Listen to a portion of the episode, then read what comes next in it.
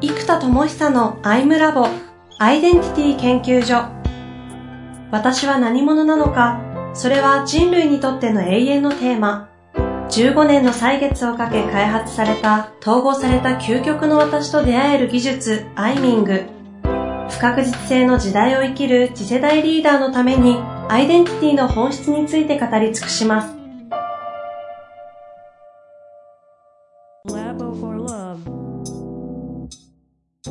こんにちは、遠藤和樹です。生田智久のアイムラボアイデンティティ研究所。生田さんよろしくお願いします。はい、よろしくお願いします。さあ、ということでね、文化時代の丸三角時代に入ったわけですけれども、まあ、なんて言ってもよくわかんないかもしれませんが、あの前回の方ね、わかんない方聞いていただくと、非常に整理されていくんですが、まあ、この不確定な時代において、世の中は今、三角、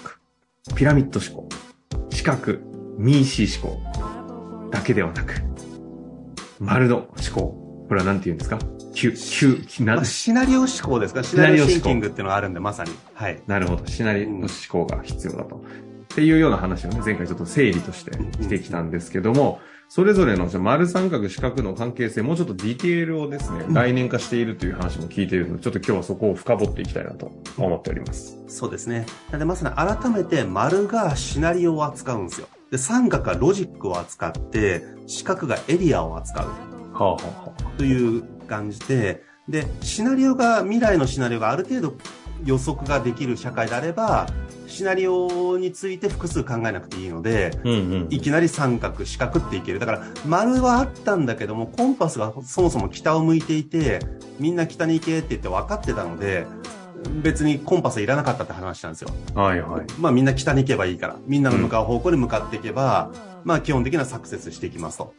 ただ今は、えっと、本当に360度そもそもどっちに向かうのと。何者としてどこへ向かうのか。で、どこへ向かうかだけじゃなくて何者なのかっていうハイアイデンティティ、パーパスが大事になってきたと。で、こうなってくると、その、昔というかこの、ね、レール中心の時代だった場合は、さっき言ったハイパフォーマンスによってサクセスが起きていく。そのために何が必要かっていうと、アクションなんですよ。だから凄まじく行動すべきなんですよ。リゲインじゃないですね。そうです。だって一斉にみんな向かってるんだから、早い方が勝つんですよ。早くて力強く。そう、強い方が。倒れない方が。そう。ってことは、もう分かりやすく、そこを強化しまくればいい。だから何を強化すればいいかが分かるんですよ。うんうん。だからね、あの、なんかジャ、リリゲイナーのジャパニーズビジネスマンみたいな、こう、企業戦士っていうアイデンティティを強化していけば、基本的なその社会においては一定レベルの成功が、まあ、約束されてたっていうとちょっとこれも言い過ぎですけども、まあ、今よりは確実性が高かったんじゃないですかね。まあでもそうですね。うん。うん。だけど今ってそもそもそうじゃないってなってきていて、ね、だから今、昔だったらその時代だったらなんかね、いい大学行って、いい企業行って、ね、家買ってみたいな世界があったんですけど、今ってこういう表現自体がちょっと一昔前の幸せを若干こう揶揄してるわけじゃないんだけども一昔前の幸せの形だよねって言われるじゃないですかこの。さすがにもうそれに関しては大部分共感を得るような、なんか流れになってきますね、うん、なんかいい大学いい企業行ったからえで何なんですか？って、うん、っていうツッコミはしないけども、はいはい、えっ、ー、とで、あ、まあ、それは分かったんだけど、じゃあ今あなたは何を目指してて何者でどういう幸福の形を大事にしてるんですか？っていうのがあって、うん、で、それをちゃんと明快に語れる人の方が結構尊敬されるような社会になってきてるじゃないですか。だから、まさに。ね、昔だったらお金を持ってたら、ある種尊敬されやすかったと思うんですよね。はい、でも今ってそのお金を持ってるだけで尊敬されづらいというか、成功者がむしろ、でっていう、え、あ、成功自慢したいんですね。あ、僕はまっすぐ興味ないんでっていう、もう違うレースなんですよ、みんなが。だからそれが成功レースのレールの上だったら羨ましいってなるんだけど、レースが違うから。うん、ね、僕、フルート大会出たこともないからね、フルート大会で優勝しましたって言われてもすごいねと思うんだけど、羨ましいと思わないじゃないですか。フルートやったことないし、俺別にそのレース出てないし、みたいな。お前より上手いぜとか言われても、えっ、ー、と、いや、僕フルートの競技出てない、うま、うまいっすよ、それやってますから、みたいな。うん。でっていう。フルートマウント取られても。サクセスの、この、大会でみんなが一斉に戦ってたところから、な、何の時代にっていう感じなんですかこれがハイアイデンティティでパーパスになるじゃないですか。サクセスがパーパスに変わる。うん、そうすると大事なのはアクションよりポジションなんですよ。自分の領域が一体どこなのか。で、その領域に居続ける、つまり逆に言うと動かないという方が価値になるんですよ。ほうほうほうつまり昔は領域を獲得していく必要があったんですね。どんどん進んでどんどん開拓して、例えば、じゃあ東京に店舗が10店舗あったら、じゃあ静岡県に20店舗出してっつって、どんどんどんどん領域を獲得していくことがバリューだったんですよ。だから商社みたいにどんどんどんどんこう規模が大きくなって、いろんな領域のビジネスをやって、規模の経済でいろいろやってるからドーンと一括でやるから、コストが安くなる。みたいな、えっ、と、そういう仕組みが機能してたわけですね。まあこれ情報格差が大きいと思います。はいはい、でもインターネットによって情報格差が減ってきた。つまり、中国の工場に発注するっていうのはアリババ使えば誰でもできる時代になったので、うんうんうん、でもそれって昔商社じゃないと無理じゃないですか、そんなの。だからこの情報格差が減ってくると、規模の経済が機能しづらくなってくるんですよね。ってなってくると、やっぱり、その人が何者かっていう、そのポジションから来るど真ん中から動かない方が強い。だから、例えばあの、コアラマットレスっていうのがあって、もうコアラマットレスからの D2C の成功事例とされてるわけじゃないですか。で、本当に、えっと、マットしか作らない。まあ、マットの周辺のベッドとかも作るんですけど、うんうん、もう、気合の入ったマットをとにかく作ったら世界中にそれを売ると。うんつまり私たちは何屋かっていうとマットレス屋なんですよ。ベッド屋じゃないんですよ。マットレスを乗っけるためのベッドフレームを一応用意してるんだが、マットレス屋っていう強烈なポジション、アイデンティティを築いて全世界でそれだけで勝負する。あと、レッドブルとかもよく言ってますけど、レッドブル屋さんってレッドブルの、なんかね、普通のやつとノンシュガーと2つぐらいしかないじゃないですか。はいはいはい。っていう、もう、あそこってレッドブル屋さんなんですよ、もはや。社名の通り。でも、どうしても昔からある企業って、こう、何種類も、例えば日本のね、リボディの大塚製薬だと、大塚製薬の商品って死ぬほどいっぱいあるわけですよ。うん。うん、何屋さんかっていうと、製薬会社って結構バクッと大きいじゃないですか。そうすると、わかんないですよね、何屋か。その、広すぎて。うん。うん、だから、レッドブル屋さんっていう方が強くなってくるわけですよ、顧客からすると。つまり、その、パーパス存在意義が明確で、それを明確にアイデンティティとして示し続けると、マットレス買うならと思うと、マットレス専門の会社が良さそうに思うし、で、コアラマットレスはもうそこに気合い入れてるわけですよ。うん、うん、ってなると、あれオーストラリアの会社なんですね。で、ココアラなんで。で、えっと、確かオーストラリアで、もう世界中に売ってるんです日本でも売ってるんですよ。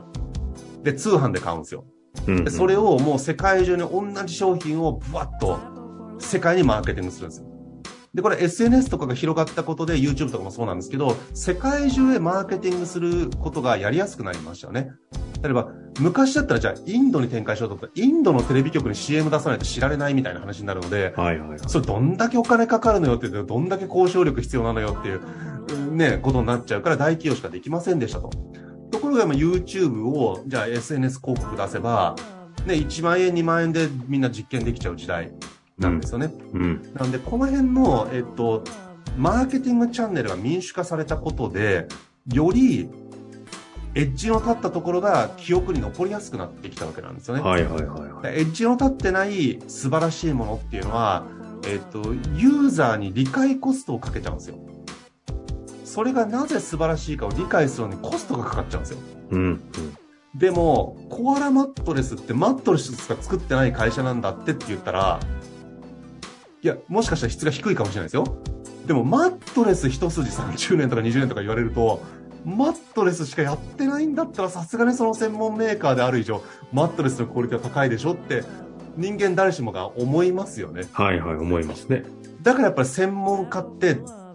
凄そうに見える効果がまず働くんですよ、つまり。まあ確かに。絞っただけで。うん。うん。だからそれが、本当はね、総合点の方が強いかもしれないですよ。でも、選択コストがかかるんですよ、ユーザーからすると。じゃあ何がいいのかわからない、マットの種類が30個あります。じゃあど、そっからどれ選ぶのか。で、なんか、寝て調べてみないとわからない。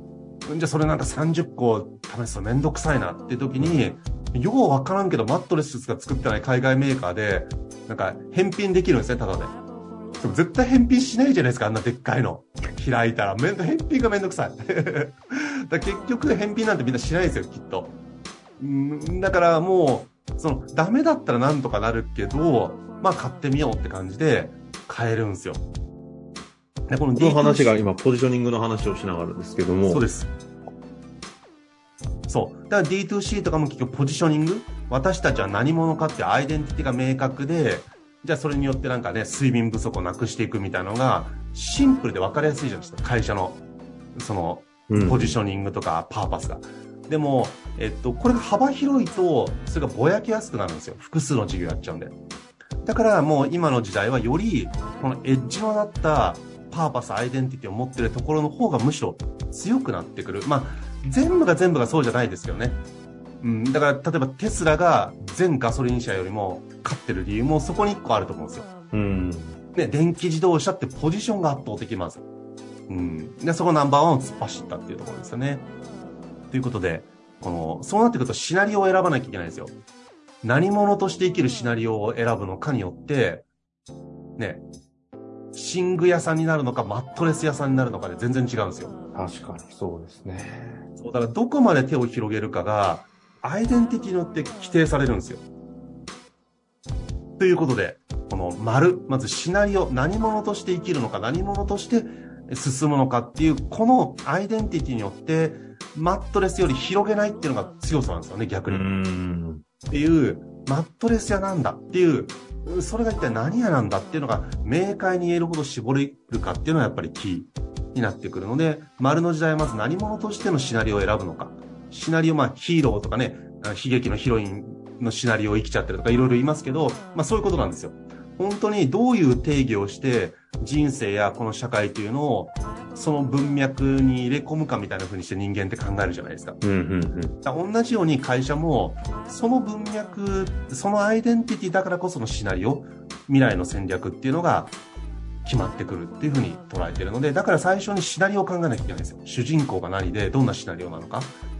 ってことで丸の思考ってことですね。まあちょっと次回そのあたりまた行きたいなと思いますけど、まさにそのシナリオによって共感共鳴が生まれて伝播していくっていう動きも起きていくので、ある意味なんかマーケティングが、いわゆるマーケティングっていうよりもこの共感生まれるのか、共鳴が生まれるのかってすごい大事なシナリオになる。そのシナリオを書くために、いろんな、その思考だけじゃなくて内体験とかいろんなものもかん、あの、連、こう、関係してくると思うんですが、このあたりを次回ね、少しちょっと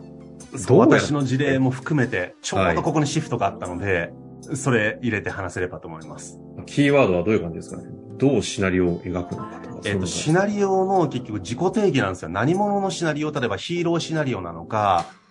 ね、ヒロインシナリオなのか、うんうん。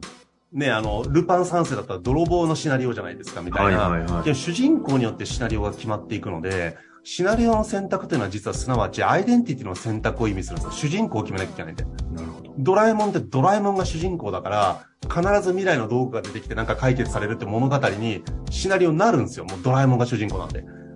でも、のび太が主人公でドラえもんが出てこないかもしれないことがあって、ドラえもんが脇役で10回に1回しか出てこないんだったら、のび太の成長物語なんですよ。うん。確かにこう主人公がどっちかで全然ストーリー変わっちゃうんですよね。だから結局、アイデンティティがシナリオを規定するので、これが大事ですよってことと、自分の中で起きた、まあ、自己定義のシフトっていうのがあるんで、この辺も含めて次回お話していけたらなと思います。いいですね。ということで、楽しみにしていただけたらと思います。ありがとうございました。はい、ありがとうございます。